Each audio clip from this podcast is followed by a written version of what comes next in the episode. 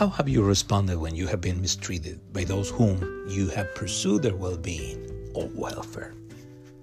The Word of God shows that at the present time, people who seek the good or the welfare of others many times are ignored or even mistreated by those whom they seek their well being.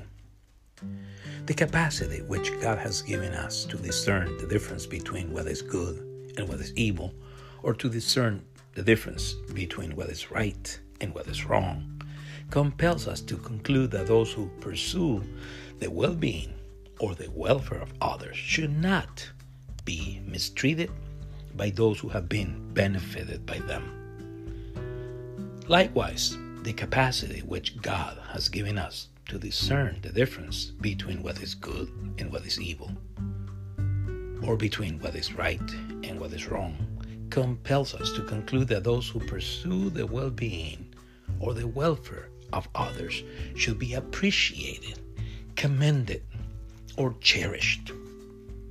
In Psalm 35:12, the psalmist complains to God about the ill treatment which he suffered from those whom he had done good. They reward me evil for good to sorrow my soul. In Psalm 38:20, the psalmist declares that he had concluded that those who render him evil for good were not his friends, but in fact his adversaries. Those also who render evil for good, they are my adversaries because I follow what is good. In Luke 23 17 through 25, the evangelist Luke narrates the injustice committed by the multitude that chose Barabbas, a seditious and a murderer, instead of Christ Jesus. The crowd chose to release Barabbas, who had caused them serious problems with the Romans and condemned Christ Jesus, who had done so much good among them. For it was necessary for him to release one of them at the feast. Here, Luke is referring to Pilate, the governor.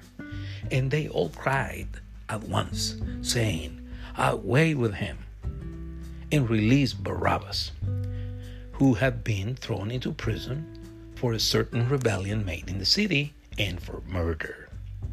Pilate, therefore, wishing to release Jesus, again called out to them. But they shouted, saying, Crucify him, crucify him. Then he said to them the third time, Why? What evil has he done? I have found no reason for death in him. I will therefore chastise him and cruci- uh, chastise him and let him go. But they were insistent demanding with loud voices that he should be crucified. And the voices of these men and the chief priest prevailed. So Pilate gave sentence that it should be as they requested. And he released to them the one they requested, for who for rebellion and murder had been thrown into prison, but he delivered Jesus to their will. So in Genesis 37 12 through 8, 28, it's found the story of Joseph, who sought the good of his brothers, but who was mistreated and sold into slavery by them. This is the New King James Version.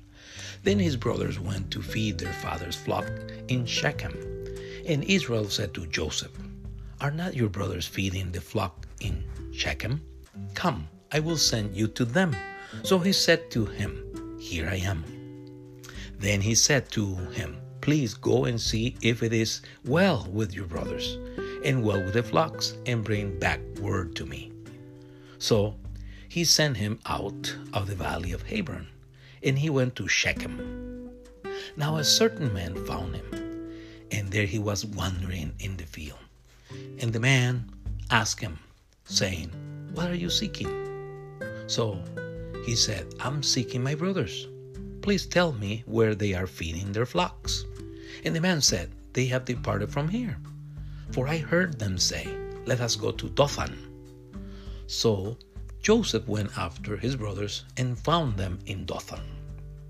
Now when he they saw him afar off, even before he came near them, they conspired against him, to kill him. They said to one another, Look, this dreamer is coming. Come, therefore, let us now kill him and cast him into a pit. And we shall say, Some wild beast has devoured him. We will see what will become of his dreams. But Reuben heard it, and he delivered him out of their hands, and said, Let us not kill him. And Reuben said to them, Shed no blood, but cast him into the pit, which is in the wilderness, and not lay a hand on him, that he might deliver him out of their hands, and bring him back to his father. So it came to pass, when Joseph had come to his brothers, that they stripped Joseph of his tunic, the tunic of many colors that was on him. They took him and cast him into a pit, and the pit was empty. There was no water in it, and they sat down and eat a meal. Then they lift their eyes and look, and saw a company of Ishmaelites coming from Gilead with their camels, bearing spices, balm, and myrrh, on their way to carry them down to Egypt. So Judah said to his brothers, What profit is there if we kill our brother and conceal his blood? Come, let us sell him to the Ishmaelites, and let not our hand be upon him. For he is our brother and our flesh. And his brothers listened. Then the Midianite traders passed by. So the brothers pulled Joseph up and lifted him out of the pit and sold him to the Ishmaelites for twenty shekels of silvers. And they took Joseph to Egypt. I should say that the book of Genesis not only narrates the beginning of creation, the beginning of the fall, the beginning of human civilization, but it narrates the beginning of the story of redemption the redemption of people like Joseph and his brothers. That is the story of Abraham, of Isaac, of Jacob, and of the 12 sons, of his sons, I should say, marks the beginning of God's relationship with the people he chose through whom he will send the Messiah, the Christ, the anointed one from God, Jesus of Nazareth.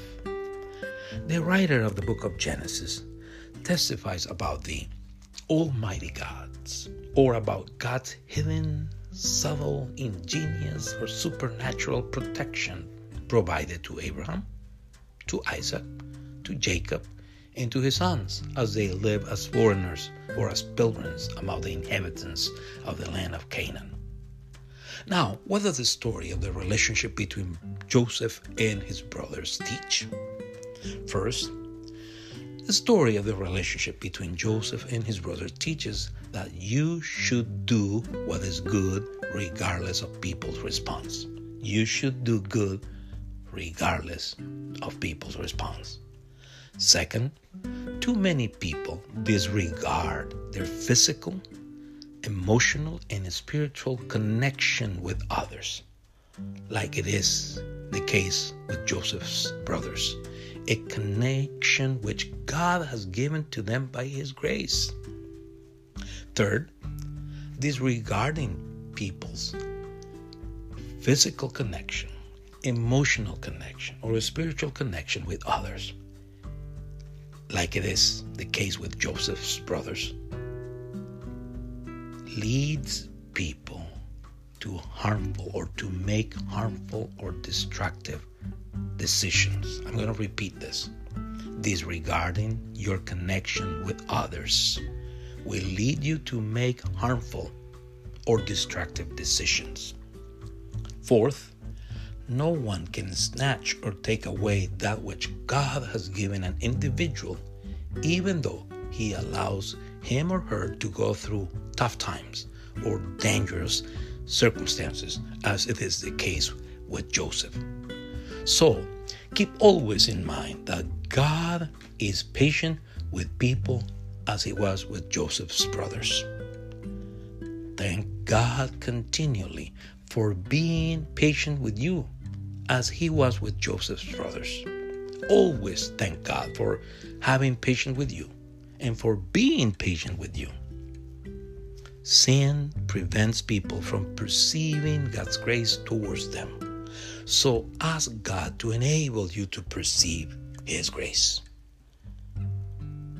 Ask God to always help you appreciate or cherish your physical, emotional, and spiritual connection with others. Lastly, ask God to give you the strength not to grow weary of doing what is good. Amen. God bless you.